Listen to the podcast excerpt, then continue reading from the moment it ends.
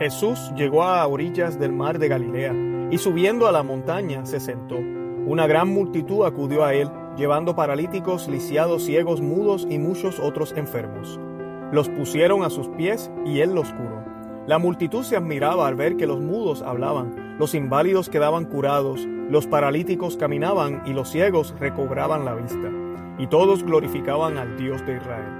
Entonces Jesús llamó a sus discípulos y les dijo, me da pena esta multitud, porque hace tres días que están conmigo y no tienen que comer. No quiero despedirlos en ayunas, porque podrían desfallecer en el camino. Los discípulos le dijeron, ¿y dónde podríamos conseguir en este lugar despoblado bastante cantidad de pan para saciar a tanta gente? Jesús les dijo, ¿cuántos panes tienen? Ellos respondieron, siete y unos pocos pescados. Él ordenó a la multitud que se sentara en el suelo, después tomó los panes y los pescados dio gracias, los partió y los dio a, los discípulos, y ellos los distribuyeron entre la multitud. Todos comieron hasta saciarse, y con los pedazos que sobraron se llenaron siete canastas. Palabra del Señor, gloria a ti, Señor Jesús. Bienvenidos a Conoce, Ama y Vive tu Fe. Este es su servidor Luis Román y en el día de hoy el Señor hace la famosa multiplicación de panes y peces. Aquí tenemos el texto narrado por San Mateo, ¿verdad? Capítulo 15. Y nos habla de cómo Él sube a una montaña. Nunca olvidemos que siempre la montaña es símbolo eh, de esa autoridad, pero también nos recuerda al Viejo Testamento siempre había una montaña. Abraham subió a la montaña, ¿verdad? Cuando eh, estaba a punto de hacer el sacrificio a Isaac. Eh, Moisés se encontró con Dios por primera vez en un monte, en una montaña, y en una montaña las tablas de la ley fueron dadas. La transfiguración fue en una montaña, y ahora tenemos aquí a nuestro Señor subiendo a la montaña. Y ahí curó paralíticos, lisiados, ciegos, mudos y muchos otros enfermos. Y es bien importante de que sepamos que las enfermedades que puede curar nuestro Señor no solamente son las físicas, sino también las espirituales, emocionales, esas enfermedades que a veces llevamos en nuestro corazón, cual tal vez tu papá, tu mamá abusaba de ti, ese maltrato que recibiste cuando niño. Tal vez tú joven, tus papás no te comprenden. Tal vez el, abuso que experimentas en la escuela o en el colegio con tus amigos. El maltrato que te ha dado tu marido o tu esposa actualmente. El, tu hijo perdido en las drogas. Todos esos errores el Señor y todas esas cosas, todo esto el Señor lo puede sanar.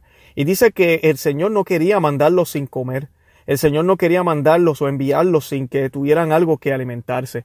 Me recuerda esto la oración del Padre nuestro, donde le pedimos al Señor, a Dios, danos siempre del pan de cada día. Y no olvidemos que esta oración fue compuesta por nuestro Señor Jesucristo, quien va a hacer aquí ahora la multiplicación de panes, porque para Él no tan solo la barriga llena, ¿verdad?, de todos sus hijos es importante, pero sobre todo el pan espiritual y el pan eh, celestial. Y ese pan, ¿verdad? Reflejado en el maná en el pasado, en el Antiguo Testamento, es ahora Jesucristo, el pan bajado del cielo, como él mismo se describe.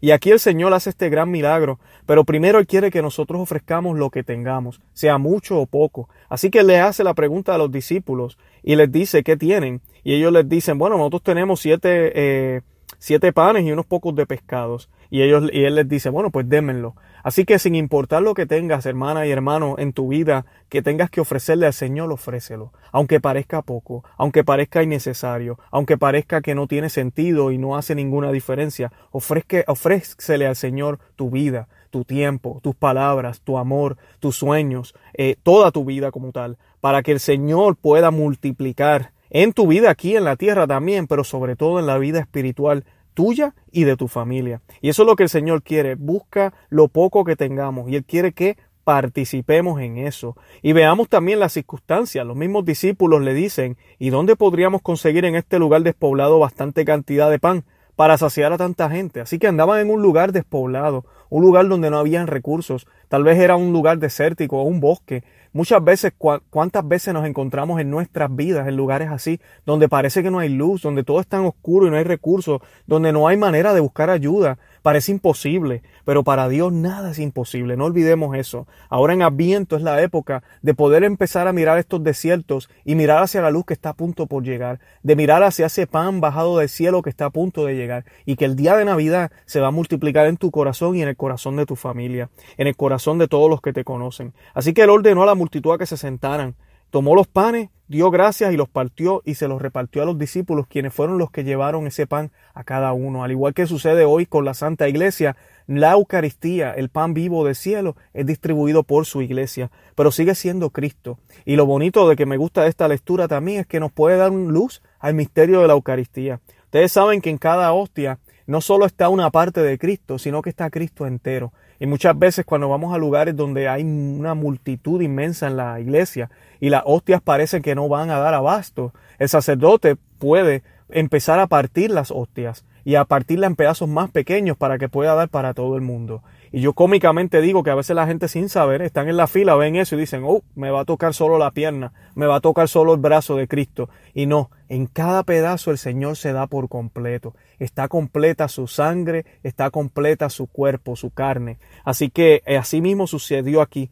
Todos recibieron por igual, todos recibieron hasta que se saciaron, recibieron lo que necesitaban. Y eso es lo importante, lo que necesitamos es lo que nuestro Dios nos va a dar nuestro Dios no nos va a dar más. Pidámosle a Dios que nos dé lo necesario, no que no nos dé de más y que no nos dé de menos, para que así podamos mantener nuestra santidad. Guardaron los pedazos que le sobraron.